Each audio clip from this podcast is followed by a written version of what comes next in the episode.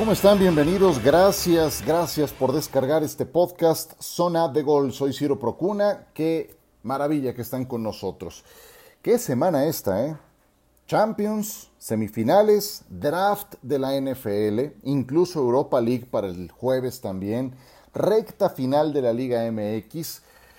Y bueno, la verdad es que tengo muy desatendido el medio local, así es de que estaremos regresando más adelante en la semana con algún comentario de UEFA Champions League y del draft de la NFL. Por ahora vamos a entrarle a la Liga MX porque falta una jornada para que termine el campeonato regular y la liguilla se asoma. ¿Vieron los juegos el fin de semana? ¡Qué bárbaro! El clásico regio estuvo de alarido, el tapatío más peleado, luchado, pero con un cierre muy emotivo.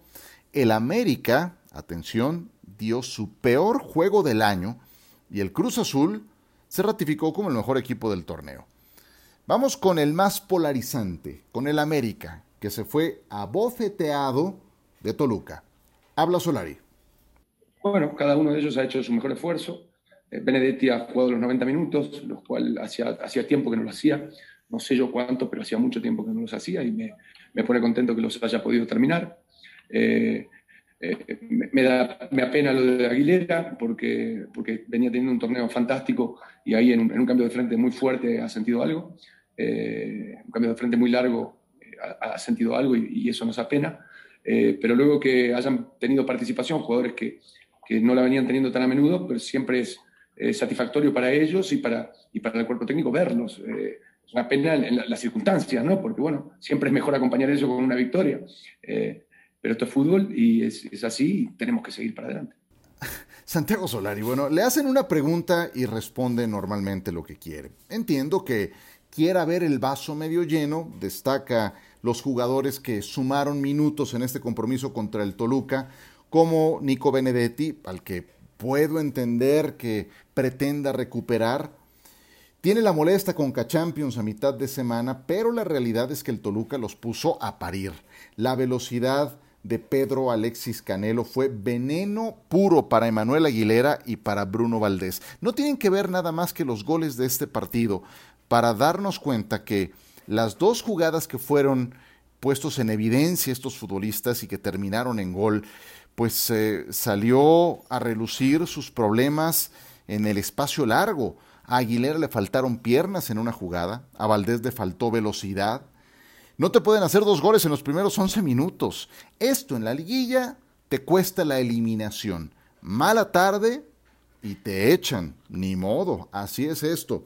América la tuvo en Toluca y los daños son menores porque tienen un colchón importante el peor escenario después de esa derrota de 3 a 1 en la bombonera es que van a quedar en el segundo lugar general, pero sí creo que Solari tendrá que eh, pensar bien cuál será su pareja de defensas en la central para cuando los juegos cuenten y en serio. Tiene a Bruno Valdés, tiene a Manuel Aguilera, tiene a Sebastián Cáceres. De esos tres van a jugar dos. Y el que creo que no puede faltar fue el ausente el domingo, Cáceres. Veremos qué decide Solari, que enfrentará su primera liguilla. Pero esta es una llamada de atención a tiempo de lo que no les puede pasar en la fase final. Vamos a ver cómo les va en el cierre y en la molesta Liga de Campeones de la CONCACAF. Cruz Azul amarró el liderato general, ¿qué tal, eh? Y saben qué, aquí me quito totalmente la camiseta cementera. Ustedes saben que cuando he tenido que criticar a este equipo y a su pésima gestión, a sus lamentables em, presidentes, gestores que han tenido a lo largo de los últimos años, lo he hecho. Pero sí debo decir que siento que no se hace la valoración justa de la clase de torneo que está teniendo el Cruz Azul de Juan Reynoso. Y el principal eh, motivo creo que tiene que ver con lo poco que se pondera el torneo regular. Ganas 12 consecutivos, y el argumento es, ah, sí, te quiero ver en la liguilla. Ah, sí, ok, pero no he empezado. Llevo 12 consecutivos ganados. O tienes 14 juegos al hilo sin derrota, como los tiene ahora Cruz Azul, y te responden lo mismo, te quiero ver en la liguilla. Ok, ya vendrá la liguilla, pero hoy son 14 juegos sin derrota. Detengámonos un momento en ese detalle y pensemos que Cruz Azul no pierde desde el 16 de enero. 100 días sin derrota, más de tres meses completos. ¿Se acuerdan qué hacía en el 16 de enero? Yo, nomás porque me ayudó el teléfono, estaba narrando el Baltimore Ravens contra Buffalo Bills. Así de lejano está ese día.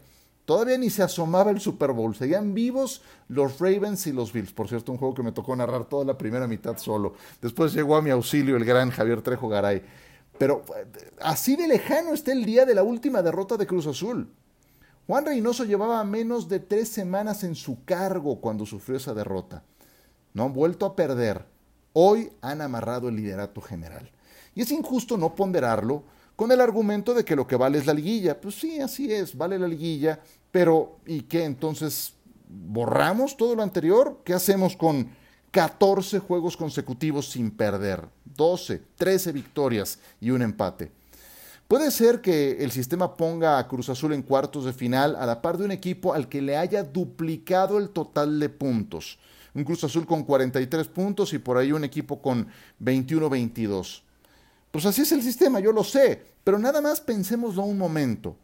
¿Quién ha tenido un semestre de excelencia al día de hoy, 26 o 27 de abril, cuando estén escuchando este podcast? Sé que eso lamentablemente no se traduce en un título. Sin embargo, siento que a estas alturas de cada torneo es muy importante valorarlo y siempre lo hago, ¿eh? Ponderar al líder general, como lo hice una y otra vez con el León del pasado reciente y con cada equipo que termine en la primera posición. Y no porque sea hoy el Cruz Azul revivo el tema, ¿no? Siempre lo he hecho. Y luego me critican porque no, pues quieres un torneo a tabla general. No, no, no, no. Es regularidad, es consistencia. Y eso es lo que ha tenido este equipo cementero. Cambiamos de página. Clásico regio, clásico regio. Vamos a escuchar a Javier Aguirre. Espero ganar, espero quedarme en tercero o cuarto, en, al final meterme directo. Eso, eso estamos pensando desde el primer partido hasta el último. Seguiremos peleando, seguiremos luchando.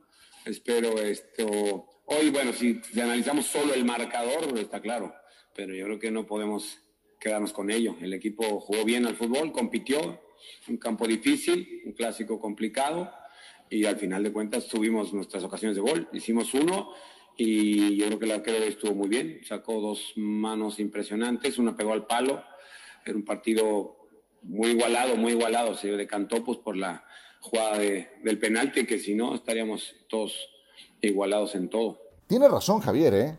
el partido pudo ir para cualquiera de los dos lados. Sin embargo, eh, creo que es doblemente doloroso para Rayados que cuando ibas ganando 0-1 en San Nicolás de los Garza desde el minuto 18, traes dos derrotas de manera consecutiva, tratas de salir de la mala racha y ahora se convierte en una tercera caída al hilo en el juego más importante del torneo, ese que marcas desde que se da a conocer el calendario. Rayados tuvo para empatar el partido, el 2 a 2 llegó para Funes Mori, eh, que trae una maldición, pues, tal cual, la maldición del chupete suazo. Se le niega el gol del récord, yo sé que no es el récord lo que trae en mente Funes Mori, él trae cada jugada, cada juego pero pues sí, por unas o por otras no se ha dado. Piensen, piensen lo siguiente, desde que igualó al chileno en el récord de más eh, goles anotados con la camiseta de Rayados de Monterrey, ya falló un penal, ya le sacaron una chilena espectacular que llevaba sello de gol. El sábado impactó un tiro en el poste. Y bueno, no se da el gol, esa anotación le habría significado al Monterrey el empate. Rayados mejoró en relación al juego contra Chivas, donde sí se vieron muy lejos de su mejor versión, pero no le alcanzó ante un Tigres que creo que jugó con una misión. Les explico. Sí creo en esos intangibles, ¿eh? de verdad que creo en ellos. Esos factores que cierran filas, que unen al grupo en pos de un objetivo. ¿A qué me refiero? A la próxima partida de Ricardo Ferretti en la dirección técnica del equipo. Es todo un tema, ¿eh? de verdad. Porque si lo analizamos por sí solo, creo que no se le está dando la salida correcta a un emblema, a alguien que, con perdón del gran Carlos Milok Pelachi, que en paz descanse, pues tiene todos los elementos para ser reconocido como el mejor entrenador en la historia de los Tigres, Ricardo Ferretti. Se nos olvida muy fácil, pero cuando él llegó a principios de la década pasada, Tigres tenía problemas de descenso por pésimas gestiones, por pésimos manejos en, la, en el banquillo de Peckerman, de eh, Daniel Guzmán especialmente, poco antes de Manolo Lapuente, aunque eso no tuvo tanto un efecto, especialmente Peckerman y Daniel Guzmán. Y, bueno, llegó con esos problemas Ferretti a la dirección técnica de Tigres y terminó eh, haciendo de este equipo el de la década, el más importante de la década, por títulos, por lo que logró a nivel internacional, sin ir más lejos el Mundial de Clubes actualmente, donde disputó una final. Entonces, bueno, eh, Ferretti es el mejor entrenador en la historia de los Tigres. No perdamos de vista eso. Y cómo andaban al momento de que se presentó ese relevo generacional, o bueno, ese, ese, cambio en la dirección técnica. Por eso digo que es todo un tema y no creo que se le esté dando la salida correcta. Pero eh, ahora que se presenta, porque nada es para siempre y los ciclos también se cierran, creo que esto se va a convertir en el envión anímico para el equipo rumbo a la fase final.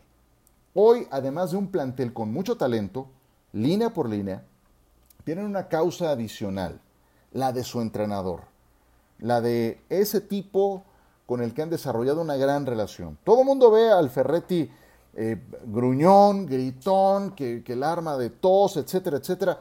Sin embargo, no podemos olvidar que durante tantos años hay una relación que se fortalece. Si no, hubiera tronado mucho tiempo antes. Los grupos son suficientemente vocales, unidos, como para cuando no tienen un entrenador con quien alinearse, hacerle la cama. Por supuesto, lo he visto un montón de veces. Bueno, a este lo quieren, a este lo quieren. Y en el momento en el que se supo su eventual salida, pues eh, se presenta eh, seguramente un cierre de filas que quiero ver para cuánto le alcanza a este equipo. Y miren qué talento tienen. Eso une grupos y este es un deporte colectivo. Mucho cuidado con los Tigres. Si superan el repechaje, este es un equipo que no te quieres encontrar ninguno de los primeros cuatro. ¿eh? Ojo con eso. Ni las Chivas. Qué chulada. Ahora resulta que Guadalajara está montado en el repechaje. Tres meses nefastos, pero nefastos con letras mayúsculas, pero logras tres victorias a toda ley consecutivas y van a librar el corte del torneo. Yo sé que el reglamento todos lo saben, todos lo aprueban, que muchos quieren a las Chivas, pero por favor, ¿cómo le hacemos? Esto es el caso opuesto al Cruz Azul. Aquí estamos hablando de tres meses nefastos contra tres victorias consecutivas que los ponen en el noveno lugar general. Habla Bucetich. Bueno, eh, simple y sencillamente estamos recobrando esa memoria que tuvimos en el torneo pasado, que en esta ocasión eh, nos, o en este torneo no lo habíamos hecho de la mejor manera. Creo que estamos recobrando eso y estamos con esa deuda con la gente. Entonces estamos buscando, dentro de nuestro inicio malo que tuvimos, eh, buscar cerrar de la mejor manera, de una forma digna, y por, yo creo, para darle alegría a toda la gente. Entonces ahí lo importante es que nuestros objetivos siguen, estamos buscando esa pesca, esa reclasificación y buscaremos a lo mejor también cerrar de la mejor manera buscando otro triunfo más ante el equipo de Tigres. Pues si quedan entre los 12 primeros, ganan el derecho de ir al repechaje y se acabó. Punto. No voy a discutir esa parte. Discuto el rendimiento durante el semestre. Dice Bucetich, a quien respeto mucho y admiro por su carrera en la dirección técnica, que recuperaron la memoria de lo que fueron en la liguilla pasada. Hombre, fue ese un rato largo de amnesia. ¿Qué ha pasado? Pues han adquirido de entrada más solidez defensiva. Y parece mentira, pero lo han conseguido no con Irán Mier, que lamentablemente se lesionó, ni con el Pollo Saldívar, que ahora está en la banca o que lleva en la banca algún tiempo, sino con el jovencito de 21 años Luis Alejandro Olivas. Él ha encajado muy bien con el Tiba Sepúlveda. Bueno, pues eso repiten, ¿cómo va? Sin solidez atrás nada sería posible y la han tenido contra Tijuana, contra Rayados y también contra el Atlas. Aún les falta, yo creo, mucho para alcanzar el nivel que tuvieron ante América en los cuartos de final del torneo pasado, donde pegaron la campanada que los llevó hasta las semifinales. Pero, ¿quién quita? ¿Quién quita? Yo nada más lo pongo ahí. Llevo vistas muchas liguillas y he visto equipos que entran en buena racha al final y que terminan dando alguna sorpresa. Yo nada más les digo. Pausa y hablaremos brevemente de la UEFA Champions League.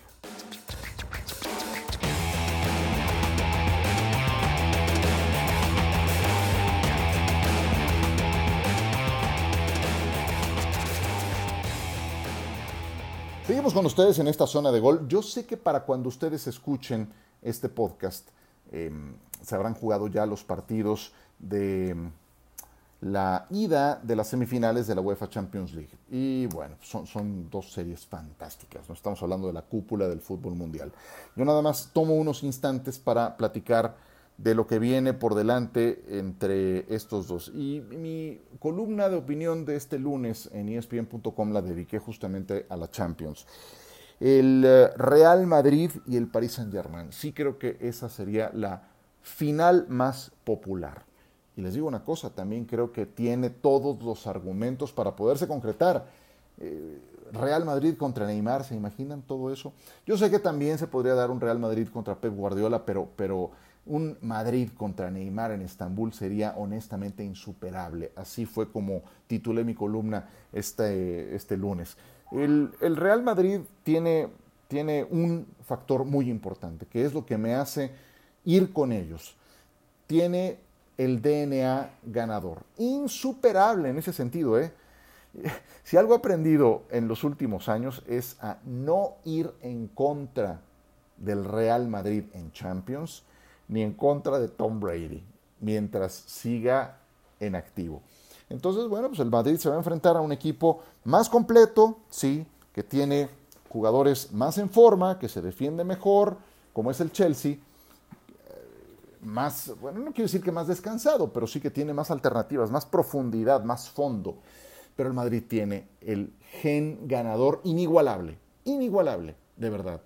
Y tiene una defensa que se defiende valga la redundancia, también o mejor que la temporada pasada, aún sin Sergio Ramos. Nacho ha dado un paso al frente fenomenal, tienen a Barán, em, han utilizado a veces línea de cuatro, a veces un líbero y dos marcadores, laterales volantes, un goleador en forma como Karim Benzema, tienen un medio campo que es simple y sencillamente de época, con Cross Modric y Casemiro, entonces bueno, pues quieres ganarles, a ver dobla a esos futbolistas que además apenas suena el himno de, las, de la Champions, se transforman. Prenden un switch y están en otro nivel. ¿Cuál es mi preocupación con el Real Madrid? Que llegan a estas alturas de la temporada rendidos, rendidos, algunos de ellos con muchísimos minutos en las piernas. Veía en el diario AS un dato de que seis futbolistas del Madrid llegan con más de 3.000 minutos. Y eso se debe a que tampoco Zidane les ha dado mucha rotación. Entonces, así llegan al partido contra el Chelsea, un equipo rocoso, granítico, que Thomas Tuchel ha fundamentado en su resistencia defensiva el éxito que han tenido. Entonces, pues ahí los tienes un equipo que estaba arrumbado en el octavo noveno lugar a finales del año pasado, pues hoy está en posición de Champions en la Liga Premier y en semifinales. ¿Cómo? Con buen comportamiento defensivo. A eso se va a enfrentar el Real Madrid. Le ha puesto a el DNA ganador del Real Madrid. Veremos si les alcanza. Y del otro lado están los dos equipos Estado. El Paris Saint-Germain contra el eh, Manchester City. Primer episodio en el Parque de los Príncipes ahí yo, yo veo una, una, serie de toma y daca. A ver, no porque el Paris Saint Germain vaya a, a competirle al Manchester City en, en, ese afán de posesión de balón, de monopolizar el juego, no. El Paris Saint Germain puede ser muy peligroso y si no que le pregunten al Bayern Múnich en el contragolpe. Tienen a Mbappé, máximo goleador en la Liga On, tienen a Neymar, que parece que últimamente en Champions se transforma y pone todo su talento al servicio del equipo. El PSG se ha hecho más completo con el retorno de Florenzi, de Berratti, de Mauro Icardi. Seguramente Marquinhos volverá a la defensa central y lo van a necesitar porque el Manchester City trae un nivel fantástico. Eh, un equipo que no le apuesta a tener un eje de ataque definido, juega con falso 9, pero que tienen Phil Foden, no pierdan de vista el número 47 y a Kevin De Bruyne, que es un crack, sus dos jugadores más en forma, además Riyad Mahrez, o sea, vieron al, al, mediocampista ofensivo por el lado derecho, cómo jugó contra el Tottenham, qué nivel trae Riyad Mahrez, el ex Leicester City, todos ellos son jugadores de mucho cuidado, pero atrás es vulnerable. Y al contragolpe el PSG les puede hacer pasar un mal rato. Disfruten de los juegos de la Champions. Estaremos más adelante en la semana platicando de lo que dejaron estos partidos. Y cerrando nada más, me entero que antes de concluir este podcast, que Nacho Ambriz no continuará con el equipo del León. Me interesaría saber un poco más de los motivos. Sé que andaban con, con esas negociaciones de renovación. Logró el título de liga el torneo pasado. Había firmado dos años estupendos con el equipo leonés. Y ahora se da a conocer esta noticia. Estoy seguro que eh, Nacho tendrá sus motivos. ¿no? Y, y sé que es un tipo con perspectivas, con altura de miras y que siempre ha tenido, porque desde el inicio en su carrera, cuando estuvo con Javier Aguirre, lo tenía muy definido, la idea de buscar una oportunidad en el extranjero. Si es por eso, de verdad que siempre lo mejor para alguien que se ha superado, que fue capitán de la selección mexicana en un mundial, 1994, que fue un jugadorazo con el Necaxa y que como técnico ha conseguido títulos locales e internacionales. Ya sabremos pronto los motivos por los que Nacho no continúa en el equipo de León. Por ahora, les agradezco su atención en esta zona de gol. Iba a serlo de 15 minutos, ya nos fuimos arriba de 20 minutos. Qué gusto que hayan descargado este podcast, es que temas sobran. Y hablaremos más adelante de NFL, de Champions con más detalle. Por ahora, gracias, gracias, gracias mil. Los dejo con, eh, con mis mejores deseos y agradeciéndole a Jonathan, a Jonathan Álvarez que haya estado en la producción de este podcast. Que la pasen muy bien y hasta pronto.